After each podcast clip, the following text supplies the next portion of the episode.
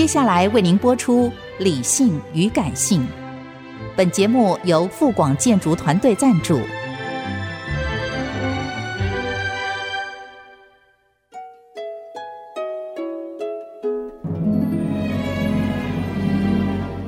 理性与感性不是天平的两端，而是一方向另一方渗透、影响，暂时取得上风的过程。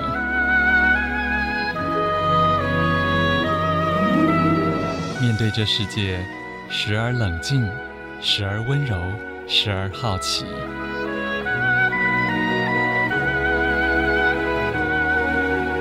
我是陈乐融，陪伴大家一起理性与感性。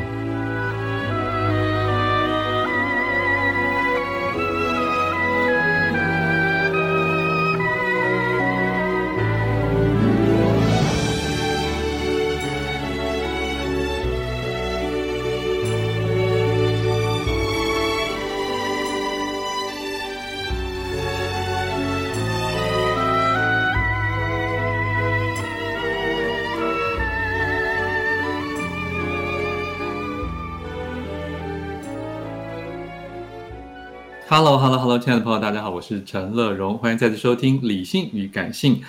今天要介绍的一本好书是春山出版的《猫哲学》，副标题是《猫与生命意义》。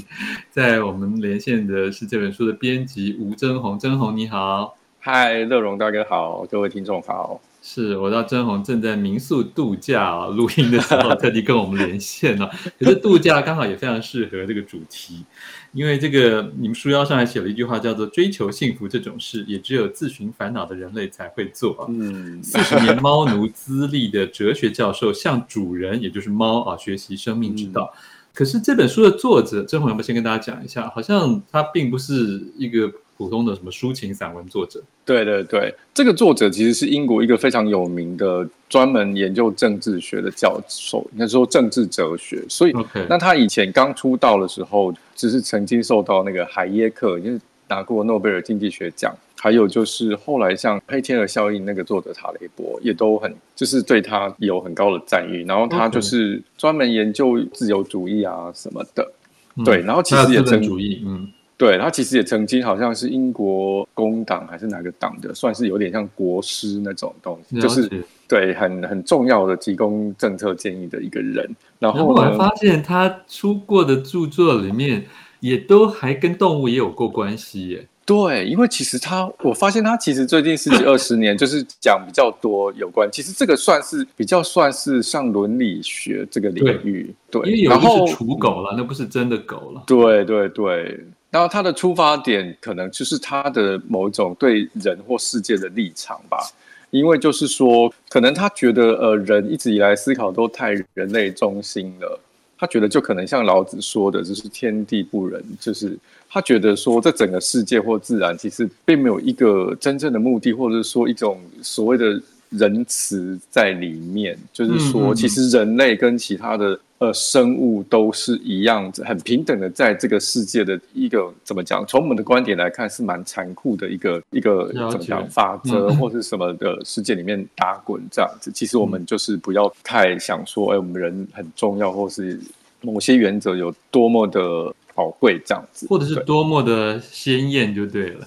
对对对对对。然后从这边就可以引申到说，他拿猫来当例子，就是说他其实就是养了四十年的猫。嗯，那一般普通对猫的印象就是像像我们觉得狗就是很忠心，然后对主人或所谓的呃一般的人类就好像哎非常亲近，嗯嗯，然后可是猫我们就会觉得哎猫很拽啊，不太理人啊，它自己想要跟你玩的时候，对，才跟你蹭一蹭，然后你有时候想跟它玩，它没有想跟你玩，它就是不理你，甚至会抓你啊、咬你什么之类的很多，然后。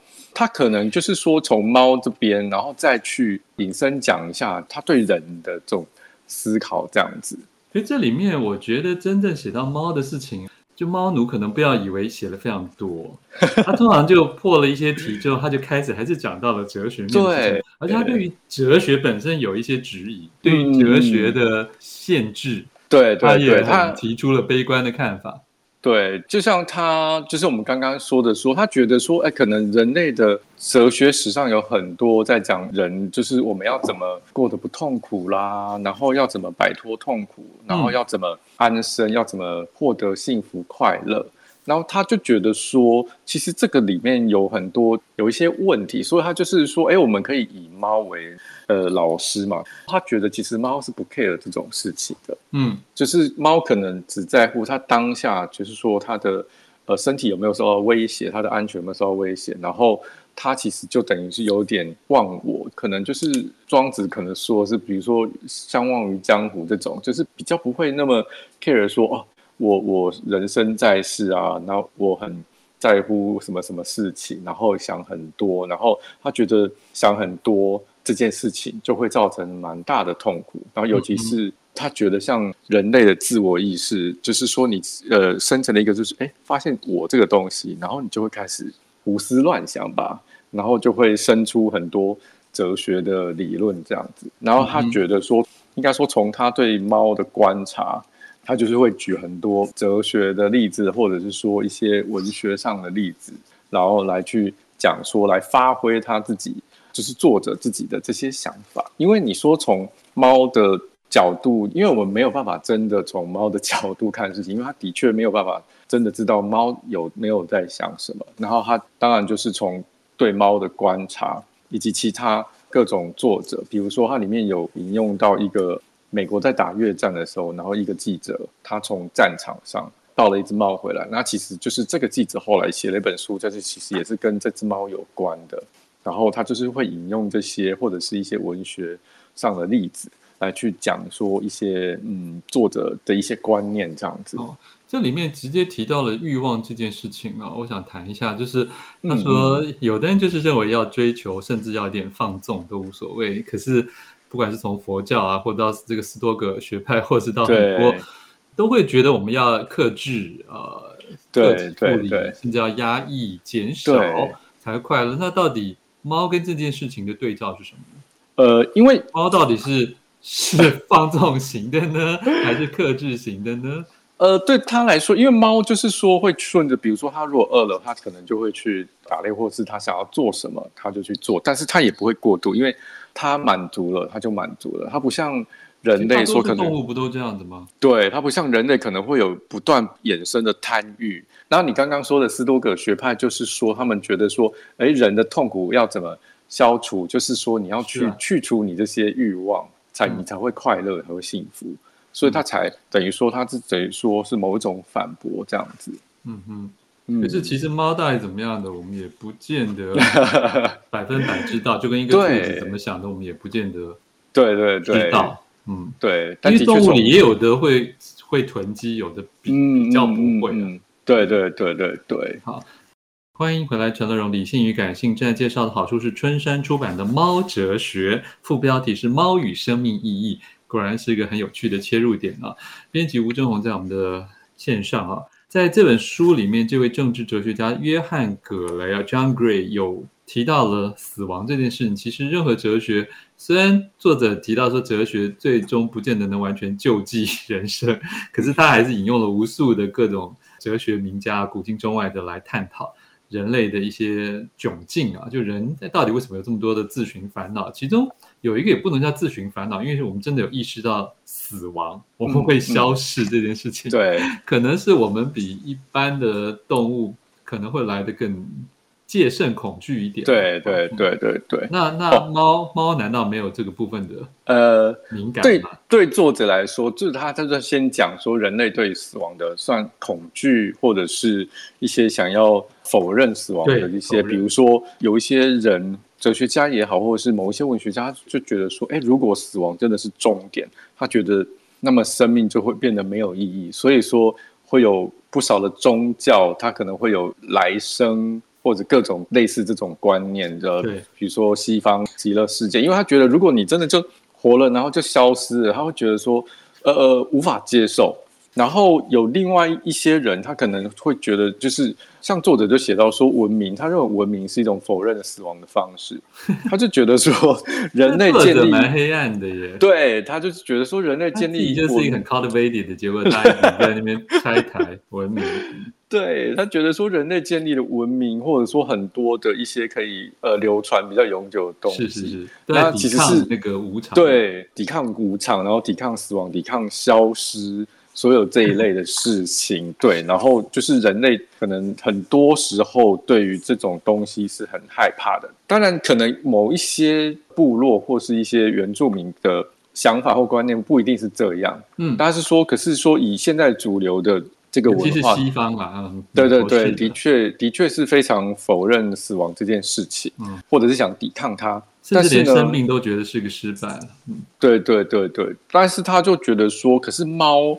这种东西，或者是大部分的动物啦，尤其是当然，他主要是讲猫，他觉得说，嗯，他觉得猫其实根本从他的观察，其实其实他们不会，好像不会去 care 这件事情。当然，他是有一个本能性的，就是说，呃，避免比如说呃危险这种的。可是猫看起来好像说，它其实可能会好像会知道自己大限快来了，然后他们会啊。对对对，然后就他其实提到很一些例子，就是说，哎，这只猫可能觉得自己快死，所以它就跑去某个地方，自己慢慢要等死，然后他也不会觉得他有什么害怕或什么，他就是觉得说我我现在要死了，然后我现在要去那边死，对，就这样子，他就觉得说，哎，像这样子好像是一个比较，你就在讲游山解考的故事，是是是，某种某种洒脱，或是不要这么的不舍的这一种。我要念一小段，因为我因为我刚才说这个作者有点黑暗，其实他黑暗的非常漂亮啊！听众不要觉得这本书很可怕。这一小段说，猫不会规划自己的生活，它们随遇而安；人则是忍不住把自己人生编织成一则故事。不过，由于他们不可能知道自己人生会怎么结束，因此人生也就扰乱了他们企图讲述的故事。于是，他们终究还是像猫一样，随着偶然过活。对，这段写的真的太好了。对，就像 no no，，就是最后是一种非常高级的，嗯，你说讽刺也好，你说是悲悯也好，你想创造一些什么，可是最终也许还是落入了某种的不得不的随遇而安。对，就像乐荣大哥前面有提到，就是无常嘛。那我们知道说，可能有不少人，他可能呃，像我们小时候都会讲我的志愿啊，然后他可能会希望说我的规划，比如说我我怎么我念台大，然后去美国，然后我 对，然后我要呃做什么职业，然后我几岁要台积电呢？对，几岁要存到多少钱，然后几岁几岁要就娶妻生子、买房子，什么各种。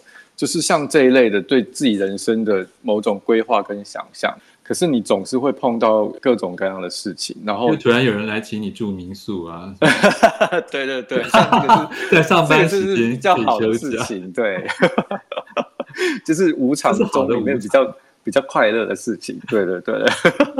那我们再谈到这个猫的猫与伦理学这边呢、啊，作者是怎么看的呢？嗯、就一般人认为，就动物没有在特地讲什么伦理道德这些事情。